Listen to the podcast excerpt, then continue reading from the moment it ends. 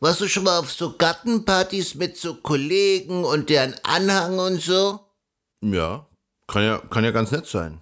Ja, gibt's solche Partys eigentlich, ohne dass dir irgendjemand erzählt, dass bei denen überall in der Arbeit das gleiche Passwort verwendet wird oder dass die Passwörter irgendwie am Klebezettel da am Bildschirm hängen? Nee, gibt's nicht.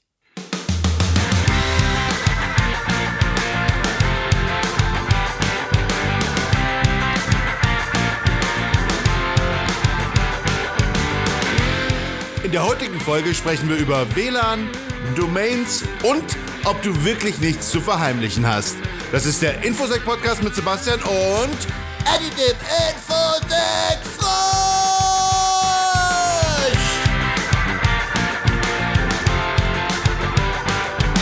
Ja! Folge 45! Hallo und herzlich willkommen. Hallo Eddie, heute am 24. Juli 2022. Hallo! Ja, ich freue mich. Es ist Sommerwetter, es ist super, es ist schön, es ist angenehm und ich habe kühle Getränke im Kühlschrank. So kann's einem ja ganz gut gehen, ne? Ja, wir freuen uns natürlich auch auf unseren Las Vegas Trip, also besonders Eddie, Voll! weil Eddie vor allen Dingen auch immer wieder vergisst oder verdrängt, dass er vorher noch mal in die Waschmaschine muss. Hey, bevor du weiter solche Horrorgeschichten über mich erzählst, äh, fang doch lieber mal an. Spannende Woche. Wir haben wieder einiges gefunden, gesehen. Wir haben es zusammengefasst in drei Themenkomplexe und als Ausblick für nächste Woche kann ich ja schon mal geben, Eddie muss in die Waschmaschine. Aber kommen wir zum ersten Thema und zwar haben wir ja letzte Woche relativ intensiv über WLANs gesprochen und eine einzige Sache, die ist uns irgendwie durch die Lappen gegangen, die haben wir vergessen zu sagen und zwar Schaltet euer WLAN aus, wenn ihr in den Urlaub fahrt. Überhaupt schaltet eigentlich alle technischen Geräte aus, die ihr nicht braucht. Also, da gibt's natürlich Gründe wie zum Beispiel so Blitz und so ein Zeug, aber auch Sebastian kennt sich damit aus, stimmt's? ah, die Geschichte. Hm. Er hat nämlich, ähm, sein E-Mail-Client hat versucht, permanent noch irgendeine Mail rauszuschicken, wo er sich im Namen vertippt hat. Und damit hat er einen ganzen E-Mail-Server und äh, die IT-Betreuer ziemlich, naja, verärgert. Ja, was Eddie sagen wollte, ist natürlich, bei uns läuft auch nicht alles perfekt, wir vergessen viel,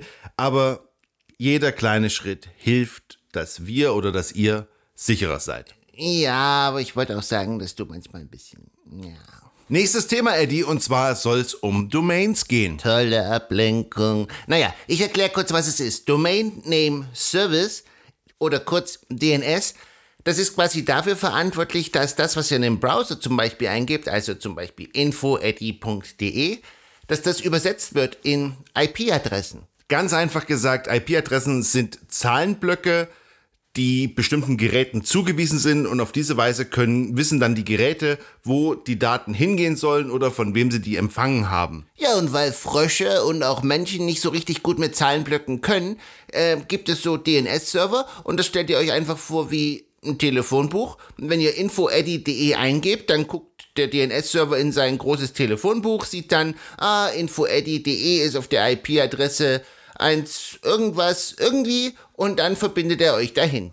Und da das mittlerweile so üblich ist, dass man Domains einfach in den Browser eingibt, hat natürlich eine Domain auch einen sehr, sehr großen wirtschaftlichen Wert. Also gerade wenn ihr einen sehr generischen Begriff habt, wie zum Beispiel auto.de oder frosch.de, was weiß ich, ähm, dann kommen natürlich sehr, sehr viele Leute auf diese Domain einfach nur, weil sie es eingeben in den Browser. Ja, äh, wenn ihr jetzt irgendeine ziemlich coole Idee habt und die Domain ist noch nicht vergeben, dann könnt ihr euch die registrieren und könnt die dann weiterverkaufen. Also das ist natürlich ein mega Markt, aber mittlerweile ist eigentlich alles, was irgendwie, ja, äh, wichtig sein könnte oder wertvoll sein könnte, auch irgendwie vergeben. Außer ihr habt natürlich irgendeine super Idee, dann registriert die und haltet diese Domain und hofft einfach drauf, dass sie irgendjemand mal irgendwann kaufen wird. Stimmt, Eddie. Was ihr natürlich jetzt nicht machen könnt, ist natürlich gegen irgendwelche Namensrechte oder Markenrechte zu verstoßen. Ihr könnt auch nachschauen beim deutschen Patent- und Markenamt dpma.de. Da könnt ihr schauen, ob der Begriff, den ihr da äh, registrieren wollt, ob da vielleicht schon irgendeine Marke registriert ist. Also begebt euch nicht in irgendwelche Konflikte, aber wenn ihr irgendeine generische Domain habt, die vielleicht irgendwann mal wichtig werden könnte, dann ja, registriert ihr einfach. Eine Domain ist nicht wahnsinnig teuer und vielleicht ist es, ja, habt ihr vielleicht damit mehr Glück als Ah, ich wusste, dass du das sagen wirst. Ja, ich habe am Donnerstag Lotto gespielt, weil ich, äh, ja, ich habe auch die 120 Millionen Euro schon eigentlich fest verplant gehabt, aber Hast du gewonnen? nein. Und wie der Zufall so will, ich habe eine Domain diese Woche registriert. Ob die jetzt finanziell erfolgreich sein wird, das glaube ich nicht, aber ich habe damit auch andere Absichten. Ah ja. Der Domainname ist broadconsent.de. Wir haben darüber schon mal gesprochen, also über Broadconsent allgemein. Und zwar geht es da konkret in die Einwilligung für Patienten und Patientinnen dafür, dass deren Klinikdaten, deren primär erfasste Klinikdaten für Forschungszwecke verwendet werden kann. Was definitiv eine sehr, sehr gute Sache ist und was auch wichtig ist für uns als Gesellschaft insgesamt. Aber eine Lösung über diesen Broad Consent halte ich für äußerst bedenklich. Einfach weil der Patient nicht wirklich aufgeklärt werden kann, ein sehr, sehr hohes Risiko für diese Patientendaten besteht. Also einfach gesagt, wenn eure Patientendaten, insbesondere eure genetischen Daten, einmal in dem System Forschung drin sind, kriegt ihr die da nicht wieder raus. Und wie wir ja alle wissen, und es ist, glaube ich, kein Geheimnis mehr, die IT-Sicherheit in deutschen Krankenhäusern allgemein ist derzeit gelinde gesagt Unter aller Sau. Eddie, das sind so die Momente, in denen ich mich frage, ob ich eigentlich, wenn man den Podcast veröffentlicht, noch clean anklicken kann oder ob das schon vulgäre Sprache ist. Ja, ja, aber, aber, aber es ist, ja, es, ist, es trifft ja die Wahrheit. Ja, ich habe in den Monaten, in denen ich mich schon damit beschäftige, gelernt, dass ähm, dieses Thema sehr emotional diskutiert wird und auch mir ist es mittlerweile schon ans Herz gewachsen. Und sobald ich da was fertig formuliert habe, werde ich sicherlich was unter dieser Domain broadconsent.de ins Netz stellen. Ja, und in der Zwischenzeit könnt ihr auf info.de gehen. Letztes Thema für diese Woche, was nicht weniger emotional diskutiert wird, und zwar die Aussage, die es in verschiedenen Formen gibt, sinngemäß, ich muss mein Handy nicht sperren, ich muss meine Daten nicht schützen, denn ich habe ja nichts zu verheimlichen. Kleiner Lesetipp, nichts zu verbergen, Argument, also genauso eingeben auf Wikipedia. Äh, Sebastian wird dann auch den Link beifügen. Die Frage ist auch, ist es wirklich so? Also würdest du jetzt Eddie dem Infosec-Frosch Oder seinem, seinem Evil Eddie, seinem bösen Zwillingsbruder. oder Evil Eddie, würdest du ihm sein Handy geben und einfach sagen, ich habe nichts zu verbergen, ich habe nichts zu befürchten, ist alles gut? Du meinst dein Handy, oder? Habe ich sein, was habe ich, ja, Ja, du hast sein gesagt. Egal.